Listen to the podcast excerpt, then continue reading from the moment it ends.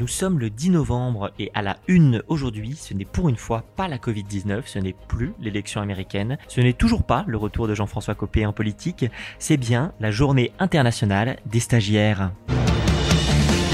Un jour je serai le meilleur dresseur. Un stagiaire, c'est un Pokémon dans sa phase initiale. Ses pouvoirs sont limités, mais il a tellement d'amour à donner à son maître. Et tellement de rêves qui se bousculent derrière ses petites lèvres roses.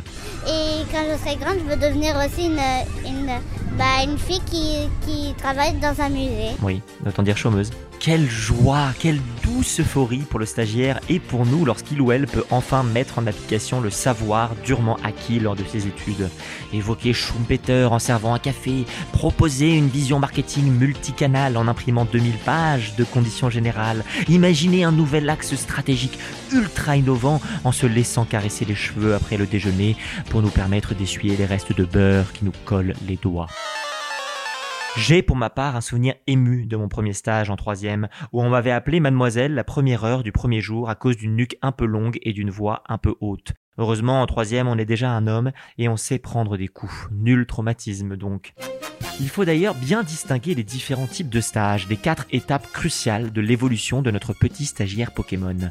Il y a d'abord le stage d'observation que je viens d'évoquer et qui, comme son nom l'indique, consiste à observer depuis un point de vue avantageux la vie d'une entreprise. Tel un aigle au perché dans un placard du sous-sol, dans un tiroir du bureau de votre maître de stage ou sur un coin de moquette, où une petite couverture, une gamelle et quelques biscuits secs sont disposés pour créer une atmosphère familière et réconfortante. Il y a le stage d'application qui permet à la fois de mettre en application une pratique professionnelle et de découvrir grâce à vos collègues la vérité derrière le mythe de la laine des hommes de plus de 30 ans. Il y a enfin le stage de fin d'études, ce grand saut dans le vide normalement rémunéré et qui n'est jamais utilisé abusivement par les entreprises.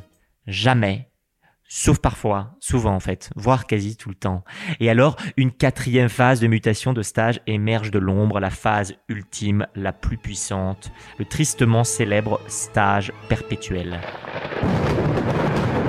Il n'est pas rare de croiser dans les couloirs obscurs des spécimens isolés qui rôdent, des Loïc, des Thierry, des Pokémon de plus de 55 ans qui grognent des phrases incompréhensibles en attendant leur premier CDI, ou plutôt leur premier CDD renouvelable indéfiniment.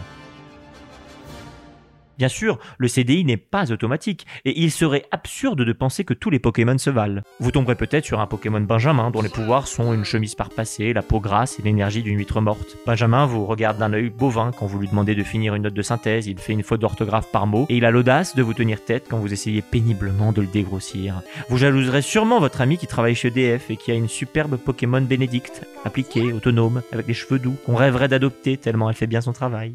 Le monde est cruel. On rêve tous d'avoir Pikachu, on finit souvent avec un ratata. Tout n'est pourtant pas de la faute de nos petites créatures. Il y a bien plus souvent de mauvaises entreprises qui ne savent pas proposer des tâches et des débouchés intéressants qu'il n'y a en réalité de mauvais stagiaires. Quant aux employés soi-disant expérimentés, en se moquant des stagiaires, c'est kafkaesque ne se moquent-ils pas finalement d'eux-mêmes?